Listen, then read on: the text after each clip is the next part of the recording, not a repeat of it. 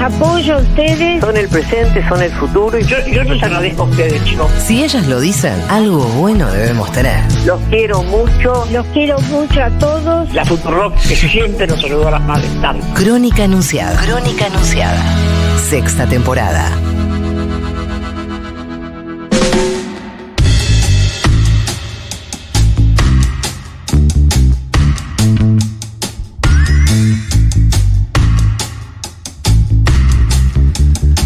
Tres minutos nos separan de las 10 de la mañana, 8 grados la temperatura en la ciudad de Buenos Aires. Esto es Crónica Anunciada y a qué número te estás comunicando. Al 1140 660000. Perfecto. Estamos hablando de accidentes con vecinos hoy. ¿Está bien? ¿Van a aportar su mensaje?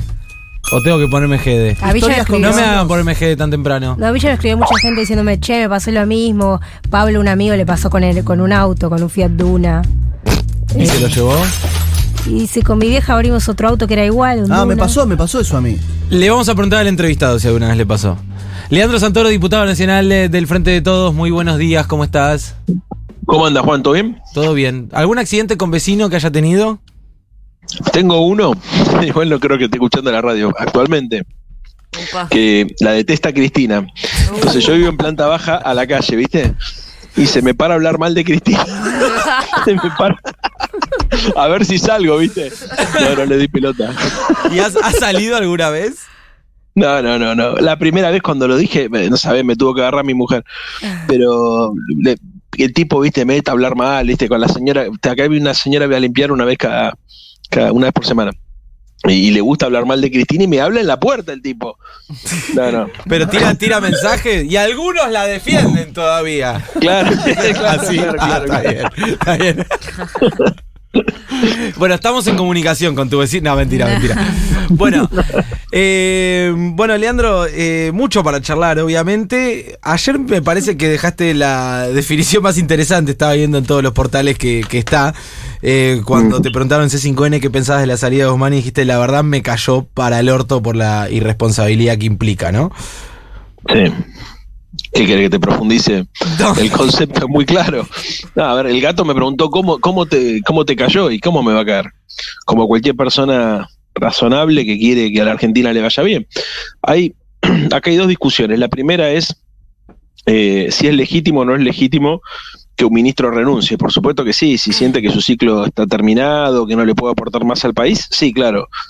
Pero por otro lado está la forma, ¿viste? Eh, cómo lo anunciás, en qué contexto, con qué previsiones, porque eso impacta en los mercados y cuando las cosas impactan en los mercados, impactan en la vida cotidiana de la gente, ¿viste?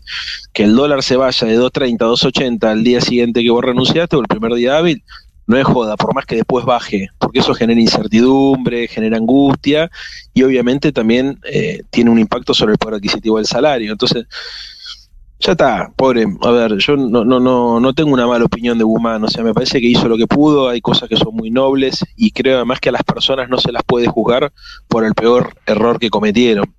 Y en este caso creo que el peor error que cometió, sin, o uno de los errores que cometió fue este. No sé, yo tampoco soy quien para andar juzgando, pero tampoco creo que, que sea justo hacer un balance de Guzmán solamente por esta última foto. No, no, no, no, no, pero es cierto y, y está claro, me da la impresión que, que tal vez el, el efecto en los mercados y demás hubiera Claro. sido otro si la transición hubiera sido ordenada, ¿no? Y no lo que vimos.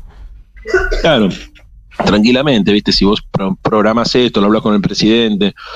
Incluso hoy me decían en otra radio, bueno, cuando Culfas renunció, el equipo de Culfas se quedó a ayudar a la transición con, con Scioli. Al día de hoy muchos de los funcionarios son los mismos, pero en vez de la forma y además el contexto en el medio del discurso de Cristina, todo eso fue echarle nafta al fuego. La verdad que me cayó mal, o sea, no tengo una mala valoración de Martín, me parece que, que es una persona que quiere a la Argentina, que tiene una mirada heterodoxa de la economía, que hizo lo mejor que pudo en un contexto muy difícil y por ahí es injusto eh, juzgar a alguien por la, la foto viste de, de su despedida. Pero bueno, la verdad es que frente a la pregunta del gato te tengo que decir lo que me pasó. Y además, contextualizándolo en lo que creo yo que es un sistema político muy irresponsable, porque digamos, es como una postal más de muchas postales de irresponsables tratando de llevar agua para su propio molino, viste, sin medir las consecuencias eh, sociales que pueden llegar a tener sus declaraciones o sus acciones. Y eso, bueno, me parece que estaría bueno analizarlo alguna vez, porque no se puede procesar el conflicto social o el conflicto político en la Argentina con, eh, el grado, viste, de, de infantilismo o de irresponsabilidad que a veces manejamos en este país. No, no me parece razonable. Leandro, ¿cómo estás? Rocío Criado te saluda. Vos también remarcabas que, eh, además de, de- de estar en desacuerdo con la decisión de Guzmán, sorprende también por el respaldo que le venía dando el propio presidente todo este tiempo. Te quería preguntar si hablaste en las últimas horas con Alberto y sobre todo cómo lo viste y cómo lo estás viendo en un momento tan particular de- del Frente de Todos. Sí, lo vi, estuve con Sergio y con él el lunes fue. Para mí son todos los días, esto es una cosa increíble, pero estuve hace dos días con él, cuando llevamos la, la ley de alivio fiscal a monotributistas y autónomos para que se promulgue. Y hicimos un actito ahí en la Casa Rosada y estuve charlando un poco en la oficina del presidente con todos.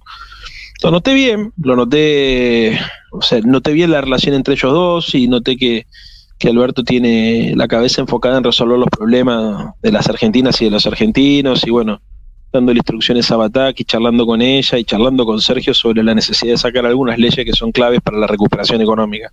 Así que en ese sentido me parece que es auspicioso. Creo que a pesar de lo traumático de la salida de Martín, también creo que, a ver, eh, ¿cómo te podría decir? Involuntariamente tal vez ayudó a empezar a organizar eh, o a reorganizar las relaciones eh, políticas adentro de nuestra propia coalición, porque eso permitió que Alberto y Cristina vuelvan a hablar. eh, Sergio me parece que empezó a discutir más sobre cuestiones de gestión y se empezó a construir un clima que espero yo que, se siga profundizando porque ese clima es el que necesitamos para darle más poder a la política, para poder ordenar la macroeconomía. ¿Y crees que se van a venir cambios dentro del gabinete o que son necesarios? A ver, más que cambios, yo creo que a mí me gustaría, en realidad, a ver, lo voy a plantear así. Eh, yo creo que haría falta un gabinete más chico, con gente con más poder, que tenga más control sobre la gestión, digamos, ¿no? A ver, lo he dicho en más de una oportunidad en reserva, ahora lo digo en público porque creo que por ahí ayuda a la reflexión tener en cuenta esta opinión, que es una opinión de un diputado, ¿no? Yo no soy un tipo importante pero me parece que hay personas que, que le pueden dar más dinamismo a la gestión y que pueden ayudar a que los problemas se resuelvan más rápido. Y ese rediseño no solamente necesita de, de personas con voluntad, sino también de una lectura correcta de qué se necesita en cada momento histórico.